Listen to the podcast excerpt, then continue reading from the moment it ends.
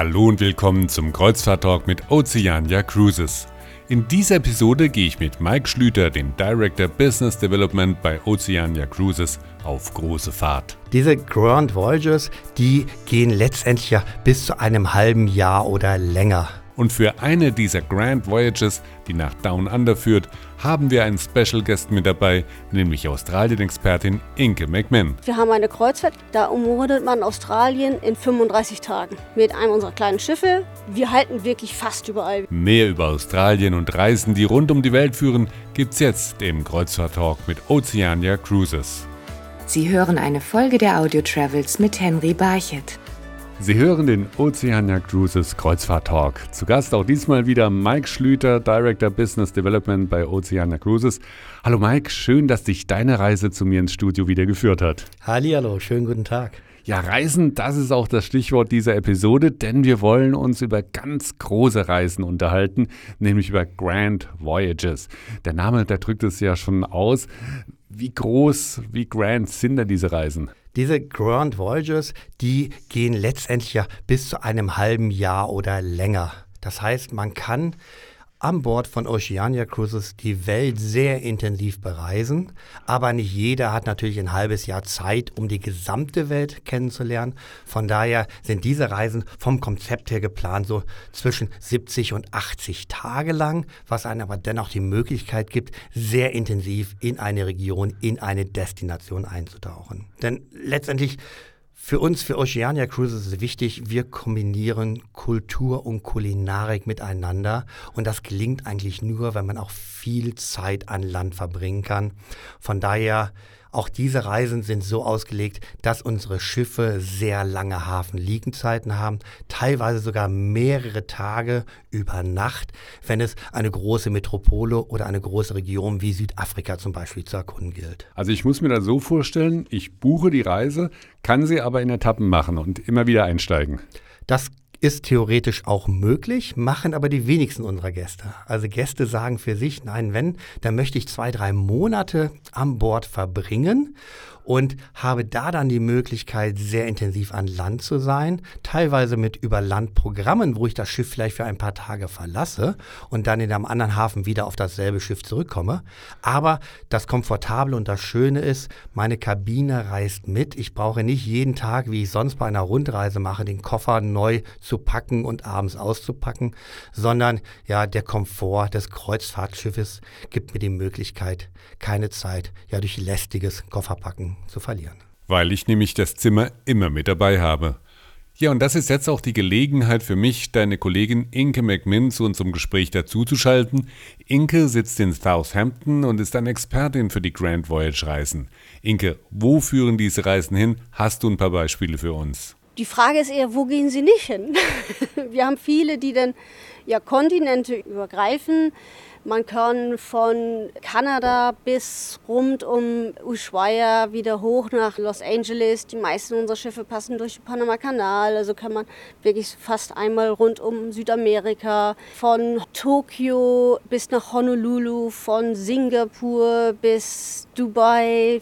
Manchmal machen wir auch der ganz, ganz langen, über die mehreren Kontinente fahren wir die Westküste Afrikas hoch. Es wird dann von Indien rübergezogen über die Malediven, über die Seychellen, Madagaskar, Mauritius, dann Südafrika. Und dann geht das häufig wieder in ähnliche Richtung hoch. Aber wir machen eben diese eine Kreuzfahrt, die geht dann Westküste hoch mit Namibia, mit Sierra Leone, Sao Tome, dann auch die Balearen, die Kanaren, Madeira, die Azoren und so weiter. Vielen Dank, Inke, bis hierhin. Wir sprechen uns gleich noch einmal, wenn wir über eine Reise rund um Australien sprechen.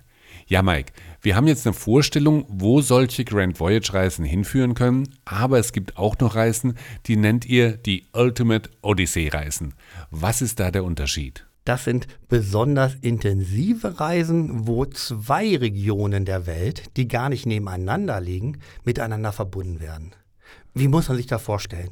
Letztendlich, wir machen erst eine Kreuzfahrt Australien-Neuseeland, umrunden letztendlich diesen Kontinent.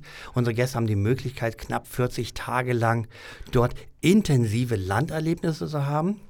Dann endet die Reise und unser Gast hat die Möglichkeit, entweder in Australien für ein paar Tage zu bleiben, um sich zum Beispiel die Blue Mountains anzusehen, oder er reist bereits nach Südamerika, besichtigt die chilenischen Fjorde, um dann an der Südspitze Südamerikas an Bord eines zweiten Kreuzfahrtschiffes der Marina zu gehen und dort dann nochmal 30 Tage Südamerika intensiv zu erkunden, inklusive einem Abstecher in die Antarktis. Also das ist ganz viel Erlebnis, ganz viele unterschiedliche Kulturen. Aber ich glaube, bei diesen ganzen Landausflügen ist auch einer der Schwerpunkte, dass man auch viel mit der Bevölkerung in Kontakt kommt. Kannst du da ein Beispiel für geben? Das ist für uns sogar ein ganz wichtiges Element unserer Ausflugskonzepte. Mittlerweile Unsere Gäste, die mit Oceania Cruises reisen, sind sehr reiserfahren. Das heißt, früher standen Monumente, ja Fotomotive im Vordergrund von Ausflügen. Mittlerweile sind es in der Tat diese Go-Local-Ausflüge, die wir anbieten, wo unsere Gäste die Möglichkeit haben, ja intensiv mit den Menschen vor Ort in Kontakt zu kommen, ja quasi einen Tag in den Tagesablauf dieser Menschen einzutauchen. Und so haben wir zum Beispiel in Australien die Möglichkeit, dass unsere Gäste mit einem Winzer zusammen, Paul Winson, den ganzen Tag ja verbringen und sehr viel lernen über diese sehr aufstrebende Weinindustrie, die halt in Australien jetzt vorherrscht, um gemeinsam zu essen, um gemeinsam ja auch einen kulturellen Austausch zu haben. Und das sind Elemente, die machen halt unseren Gästen extrem viel Spaß. Aber das kann genauso sein, dass ich in Australien in gewisse Szeneviertel eintauche. Ich kriege von regionalen Locals gezeigt, wie ist eigentlich der, der Ablauf tagtäglich. Wie funktioniert es mit der Schule? Wie gehen Kinder in Australien zur Schule? Wie kommt man dort überhaupt hin? Und das sind alles Themen, die interessieren unsere Gäste natürlich ungemein. Und das auf unterschiedlichen Kontinenten. Da gibt es ganz viele Kontraste, weil ich könnte mir vorstellen, dass zwischen Australien oder wenn das Schiff in Bali hält, man äh, wieder ein ganz anderes Go-Local-Erlebnis hat ein definitiv anderes Go-Local-Erlebnis und das kann zum Beispiel auch sehr von Kulinarik geprägt sein. Das heißt, wenn ich in Asien bin, dann möchte ich vielleicht in eine asiatische Garküche einmal gehen. Da möchte ich vielleicht auf dem lokalen Markt einkaufen und das bieten wir auch als Ausflüge an. Das heißt, mit unseren Köchen zusammen geht es ja tief ins Innere des Landes hinein. Man geht auf die Märkte, wo sonst nur die Einheimischen kaufen. Man geht zurück an Bord und geht dann in eine unserer ja, Kochschulen, die wir haben. Das heißt, man kocht gemeinsam das Gekaufte, man macht sich das Abendessen als kleine Gruppe gemeinsam und man speist gemeinsam. Und das sind auch Erlebnisse, die letztendlich eine ganz andere Art von Landausflug darstellen. Und ich glaube, intensiver, da wirst du mir recht geben, kann man nicht mit Einheimischen in Kontakt kommen. Wir haben eben Australien erwähnt und dazu schalten wir jetzt wieder zu Inke McMinn in Southampton mit Informationen zu einer ganz speziellen Reise, nämlich einer Australien-Umrundung. Inke, warum ist das so besonders? Es steht auf vielen Leuten auf der Bucketliste drauf. Einmal rund um Australien. Aber wenn man das auf der Straße macht, das schnellste, was das, glaube ich, mal einer geschafft hat, das waren 90 Tage. Aber da sieht man dann natürlich nicht viel. Man braucht mindestens, glaube ich, 130 Tage, wird gesagt, damit man unterwegs halten kann. Wir machen das, wir haben eine Kreuzfahrt, jetzt, da umrundet man Australien in 35 Tagen. Mit einem unserer kleinen Schiffe, Regatta. Wir halten wirklich fast überall. Wir sind in Sydney, Melbourne, Albany Bay, Tasmanien, Darwin, Adelaide, ein kurzer Abstecher nach Bali und Komodo und dann wieder zurück. Und die ist Sydney, Sydney.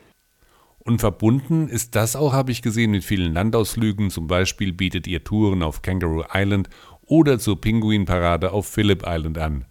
Aber wenn man in dieser Region unterwegs ist, ist es dann auch möglich, mit dem Schiff nach Neuseeland zu reisen?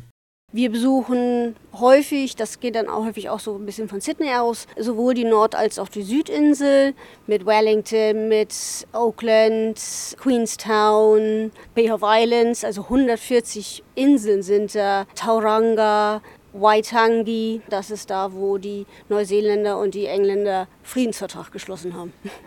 Das klingt nach ganz spannenden Reisen unter dem Kreuz des Südens. Vielen Dank, Inke, für diese Informationen. Ja, Mike, Australien, Neuseeland, das sind so Länder, die auf der Bucketlist von vielen Reisenden stehen. Aber was auch für viele ein Lebenstraum ist, das ist eine Weltumrundung. Und auch diesen Traum, den könnt ihr Realität werden lassen. Jules Verne hat es in seinem Roman in 80 Tagen geschafft. Wie lange ist man mit einem Schiff von Oceania Cruises unterwegs? Also in 80 Tagen um die Welt, das war, glaube ich, ein anderer Anspruch, einfach die Welt zu umrunden zu damaligen Verhältnissen. Wenn wir Kreuzfahrten anbieten, möchten wir natürlich, dass unsere Gäste intensiv jeden bereisten Kontinent, jedes Land kennenlernen. Von daher sind unsere Reisen ab 180 Tage, sprich sechs Monate, beziehungsweise bis über 200 Tage lang. Man nimmt sich die Zeit, um wirklich den Luxus sich zu gönnen, die Welt kennenzulernen. 32 Länder und 89 Häfen werden bei so einer Weltreise besucht. Da werden auch ganz ungewöhnliche Länder angesteuert, wie zum Beispiel Vanuatu. Äh, da können wahrscheinlich viele Reisende dann wirklich ganz, ganz viele Geschichten und Erlebnisse mit nach Hause nehmen, wenn sie bei so einem Hafen mal gelandet sind. Absolut. Und viele unserer Gäste schreiben auch während der Reisen aktiv Tagebuch. Zum einen, was habe ich wo erlebt? Weil wenn ich fast täglich ein neues Erlebnis habe in einem neuen Umfeld bin, in Vanuatu oder vielleicht in Ishigaki, auch da glaube ich, viele haben noch nie von Ishigaki gehört, dann ist das etwas, das nehme ich als Erinnerung mit, die ich mir sortieren muss. Nebenbei Ishigaki ist eine wunderschöne kleine Insel im ostchinesischen Meer. Das ist die Lieblingsferieninsel der Japaner. Und jeder Gast, der das erste Mal auf Ishigaki ist, ist begeistert einfach ja, von der Art der Urlaubsstimmung, die dort vorherrscht. Go local ist da wieder das Stichwort. Ja, wenn ich eine solche Reise plane, dann äh, muss ich da, glaube ich, schon ein bisschen strategisch vorgehen. Wie groß muss zum Beispiel der Koffer sein, wenn ich auf eine Weltreise gehe? Der Koffer wird genauso groß sein wie bei anderen längeren Reisen auch. Der Vorteil unserer Gäste bei den Weltreisen ist, dass wir einen kostenlosen Wäscheservice anbieten. Das heißt, ich glaube, keiner hat ja Unterwäsche für ein halbes Jahr im Schrank liegen, sondern es ist das ganz normale Leben, was natürlich an Bord stattfindet. Dementsprechend auch alle Mahlzeiten, alle alkoholfreien Getränke, ja sogar die ärztliche Versorgung, die hoffentlich nicht in Anspruch genommen werden muss. Alles das bei einer solchen Reise natürlich durchdacht und mit dabei. Bei so einer Reise, da legt man ja auch weite Entfernungen zurück, von Land zu Land, von Kontinent zu Kontinent. Wie ist so das Verhältnis zwischen reinen Seereisetagen und dann doch Tagen, wo ich an Land gehe? Habe ich da auch mal längere Strecke, wo ich einfach tatsächlich über Meer fahre und nichts sehe außer Meer? Das hängt sehr stark von der Reiseroute natürlich ab, aber natürlich, wenn ich einen Ozean oder den Atlantik oder Pazifik durchkreuze, habe ich sicherlich auch mal vier, fünf Seetage am Stück. Aber das genießen unsere Gäste ungemein, weil bei einer solchen Reise freut man sich dann auch quasi über Freizeit, die man an Bord verbringen kann, wo man aufs Meer schaut, wo man sich gut gehen lässt auf der eigenen Veranda. Und das ist auch die Zeit, die unsere Gäste dann nutzen, letztendlich ja, um die Reise schon Revue passieren zu lassen. Und besonders wichtig heutzutage, dass viele, viele Fotomaterial, was dabei entsteht, auf Handy und Digicam, natürlich auch schon mal vorzusortieren. Also da hat man wirklich Zeit, die Reise, wie du sagst, Revue passieren zu lassen, zu verarbeiten, diese vielen Eindrücke. Ganz kurz, wie bereite ich mich auf so eine Reise vor? Wahrscheinlich, indem ich mir einen Zeitraum blocke, wo ich sage, da kann ich sowas machen, da will ich sowas machen. Genau. Es ist eine mehrjährige Vorausplanung bei unseren Gästen. Also wir sehen es letztendlich aktuell wird die Weltreise für das Jahr 2025 gebucht. Die Reisen 24 ist bereits komplett ausgebucht. Mit der Reise für 2026 werden wir in Kürze auf den Markt kommen.